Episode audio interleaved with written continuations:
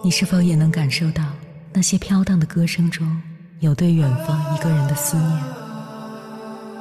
你是否也有遗憾？那些装进信封却始终没能寄出去的千言万语？你是否也走过从南到北那漫长的路？遇见，也错过那东来西去的人。当往事随风，一尘风，凌晨时分，跨越千山万水，讲述和倾听我们的故事。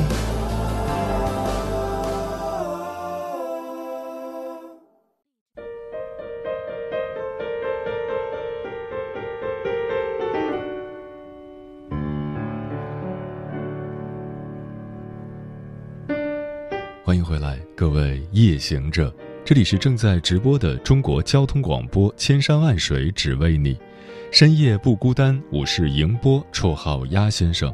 我要以黑夜为翅膀，带你在电波中自在飞翔。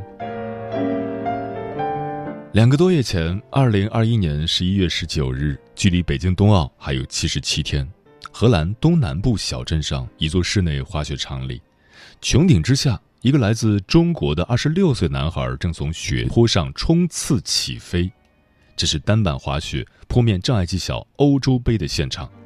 来这儿的全是世界上的一流选手，人人放松从容，唯有这个男孩不一样。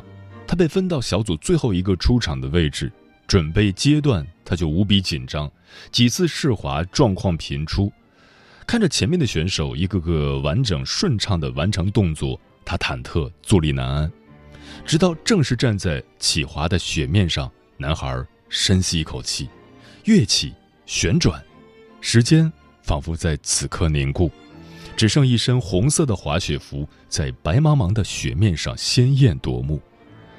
男孩的名字叫张家豪，这是他开始滑雪的第九个年头，也是他只身一人备战北京冬奥会的第二百五十五天。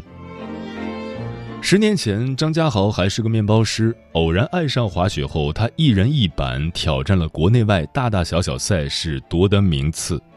二零一五年，当冬奥会将在北京举办的消息传来，张家豪做了一个梦，他梦见不是国家队运动员的自己，也能站在北京冬奥会的出发台上和世界选手同台竞技。这个梦也许并不遥远。冬奥会的东道主国家有一个特权名额，但这是唯有拿到过五十分国际雪联积分，并参加过一场世界杯比赛的运动员才能拥有的资格，而这也是张家豪唯一的机会。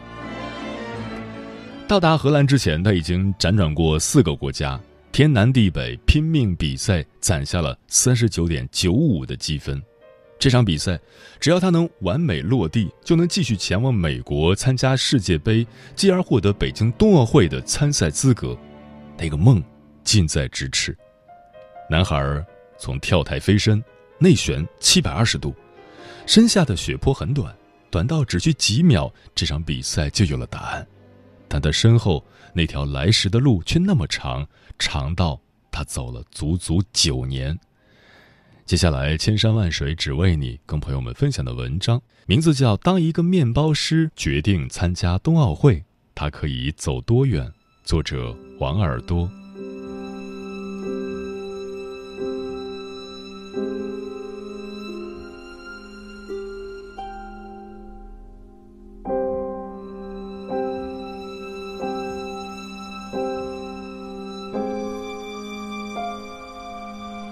二零一二年，张家豪十七岁，职高毕业。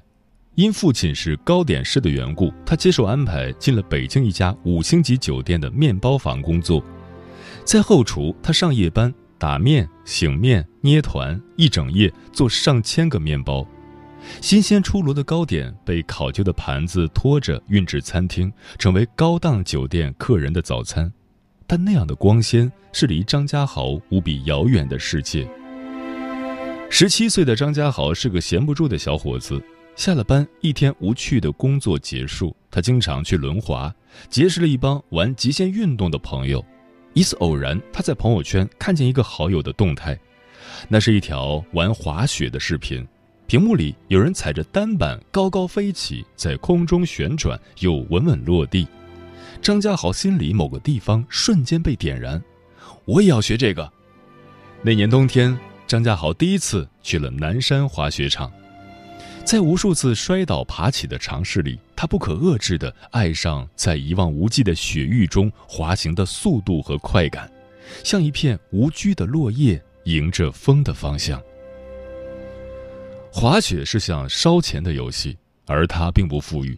面包师的实习工资每月一千二百元，可一月八天周末的雪票却得花八百元。为了省钱，他只在家吃饭。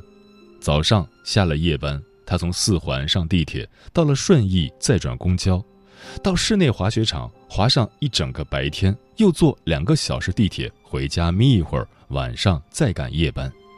两年从不间断，大年初一也不闲着。滑了一年的雪，张家豪才买了自己的第一块雪板，两千五百元，还是打了半折后的价格，积蓄全贡献给了滑雪，生活也几乎围着滑雪转。有女孩约他看电影，他也生怕占用滑雪时间而拒绝。长期睡眠不足，他有次甚至直接晕倒在了工位上，可张家豪来不及为自己心疼，他只觉得兴奋。兴奋自己的技术一天天成熟，可以完成空中翻转、飞跳台了；兴奋自己不算精彩的人生里，终于有了心之所向的热爱。二零一四年的一天，张家豪给父亲打了个电话，他告诉父亲，自己已经辞去面包师的工作，他要走一条听起来异想天开的路，当一个职业单板滑雪运动员。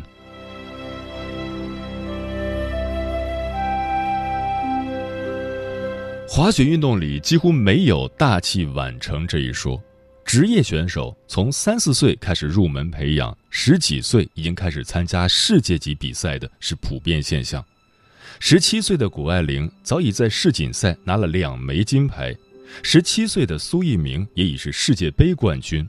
可张家豪十七岁才第一次摸到滑雪板，十九岁才正式把滑雪当作事业去拼，年纪没优势。天赋谈不上，他能做的唯有比别人更努力。这条路谈不上容易，没钱，张家豪便省吃俭用攒钱去健身房锻炼体能；没教练，就自己琢磨网上的视频分解动作，连走路都在比划；要么就逮住滑雪场的前辈请教，不放过任何学习的机会。付出真的有回报。二零一四年，张家豪参加国际赛事，成功拿到名次。那张三百美元的奖金支票被他欣喜的在家中的墙上挂了很长时间。二零一五年一月，第十三届南山公开赛国内组，张家豪得了亚军，奖金八千元。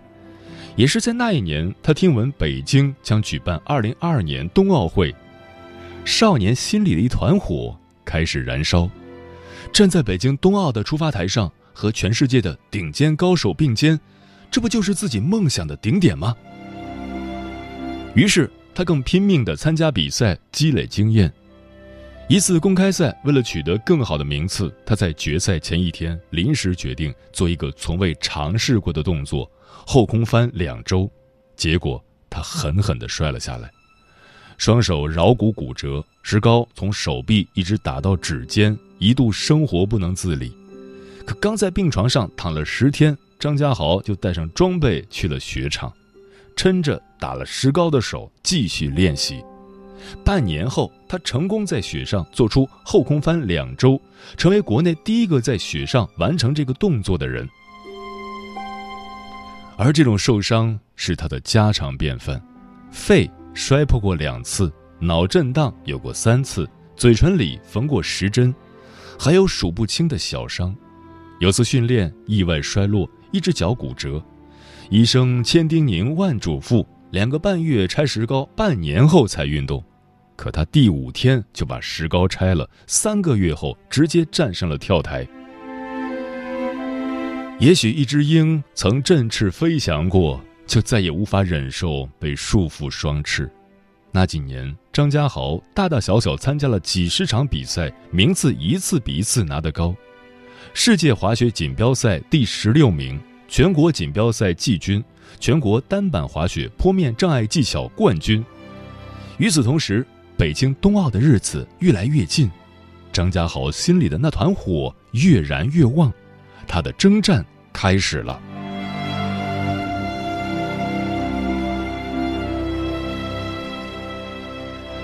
我们印象中出战奥运的选手，基本都是国家选拔组织、教练指导、工作人员陪同，运动员们只需要专心致志打好每一场比赛。可张家豪没有这个条件，他的年纪早已不适合进入国家队，唯一能为之一搏的机会就是抓住那个额外的名额。他详细的给自己做了计划。从二零二零年初开始，两年之内参加世界各地的比赛，攒够积分，最后冲击洲际杯、世界杯，直至拿下冬奥参赛资格。说起来似乎简单，但这一个人的冬奥征程，机票、酒店都得张家豪自己掏钱，语言不通就随身携带个翻译机，英文不好，可赛程安排、签证信息也得自己摸索着搞定。而且那段时间是全球疫情最严重的时候，有时折腾半天飞到国外，主办方却因疫情临时取消了比赛。直到二零二一年三月，情况有了好转，张家豪再也按捺不住，他带着满箱的滑雪装备，还有一面五星红旗，开始了只身一人奔赴世界各地参赛的道路。那几个月，他辗转了瑞典、加拿大。智利、瑞士，一个人做饭，一个人做医护，一个人做后勤。在国外，他住在山上最便宜的房间里，吃饭往往是随便做点对付几口，多打一个鸡蛋算是对自己最大的犒劳。体能训练没有场地，没有器械，就自己关在房间里一遍遍卖力的练。有时因为航班有限，行程太紧，需要连坐十几个小时的飞机，落地连时差都来不及倒，就要参加比赛。疫情原因，很多国家落地需要隔离，隔离结束，比赛临近开始，他甚至来不及安置行李，就要马不停蹄的去看场地。十月份的智利能练习的雪场全都关门。他便早上八点出门，花五个小时登上雪山，只为一片足以练习的雪域。竞技体育没有捷径，只有拼命。从三月到十一月，二百多个日夜，张家豪就这样向当初的目标一点点挪动着。训练、比赛、孤独、压力，这些词充斥着他的日子。始终在担忧这一站的比赛，又始终在计划下一步的行程，可他不知疲倦。他说：“每当我受伤、遇到困难、想要退缩时，只要回头看我滑雪过程中取得一定成绩或者快乐的画面，我又拥有了无穷的力量。他们在一直推着我往前。”到去年九月。张家豪的冬奥冲刺几乎完成了一大半，积分三十九点九五，在智利还获得了一金一银两铜的好成绩。在大跳台和坡面障碍项目上，他排在中国男子运动员积分榜的第三名。荷兰一役是成败与否的关键。张家豪独自走过了漫漫长路，远天曙光已现。荷兰。欧洲杯的现场，记者早已候于场边，摄像机都已架好，无数人注视着张家豪从跳台起身翻转，全世界都在等待一个奇迹。但是，他失误了，向内旋转七百二十度后落地的一刻，他没有站稳，重重摔倒。按照计划，张家豪需要拿到第六名，才有进入世界杯、冬奥会的机会。可两天两场比赛，他都出现相似的失误，止步预赛。奇迹没有出现，他的冬奥会结束了。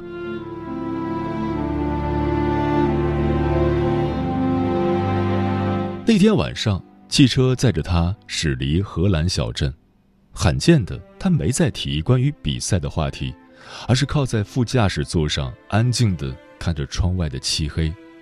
之后，他发了条视频说：“很遗憾，一个人的冬奥梦走到这里，不得不暂停。我不后悔出发，也不后悔做那些白日梦。我依然相信一切皆有可能，我依然会去挑战那些看似不可能的事情。依然是那个，即使最终结果百分之九十九都是失败，还是会为了百分之一的可能付出百分之百努力的人。”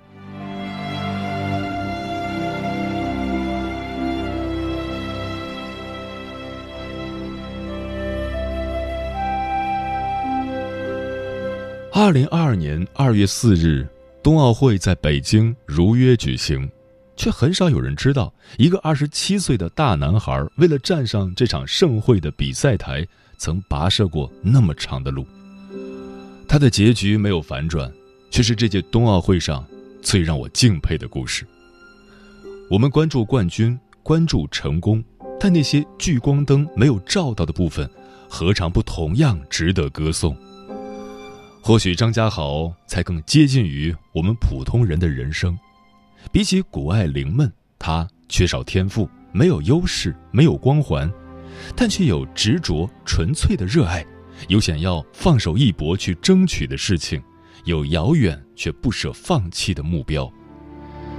只是现实粗粝、残酷，将很多东西打磨成了平凡的样子。可无法改变的是，我们心里都曾有过一团火，哪怕路过的人只能看到烟。一段人生的热血，不在于世俗上的成败与否，而在于我们曾那么坚定的努力过。三十四年前，加拿大冬奥会上，冬奥会主席曾致辞道：“有些人赢得了金牌，有些人打破了纪录，而有人则像鹰一样飞翔。”这句话是张家豪冬奥梦的注脚，也是真正的奥林匹克精神。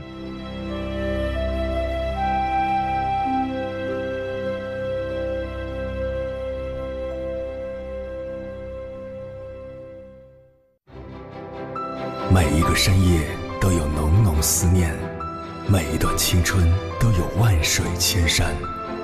千山万水只为你，千山万水只为你，正在路上。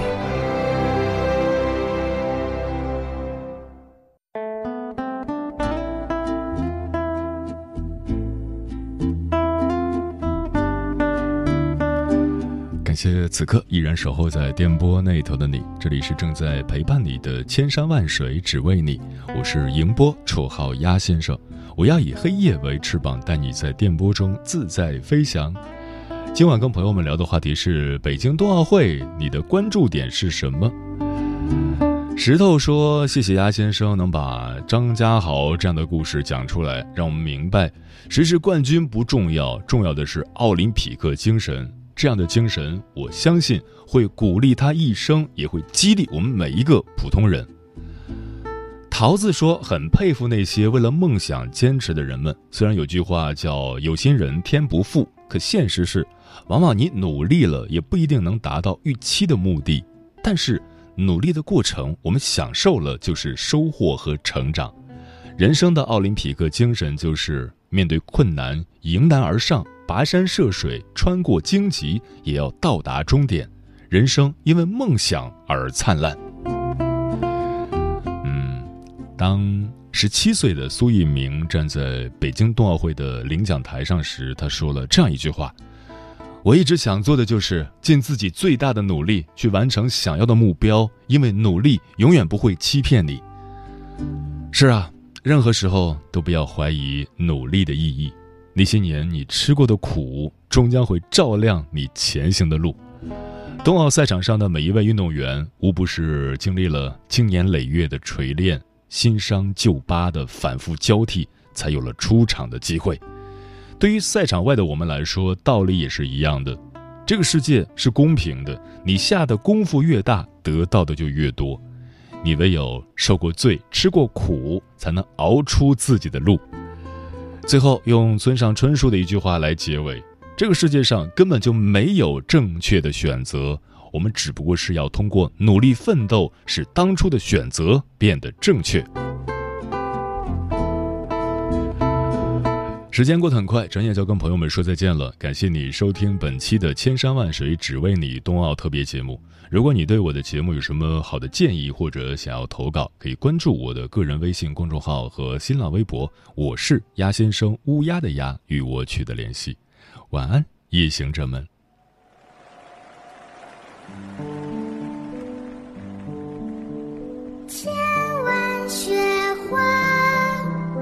今宵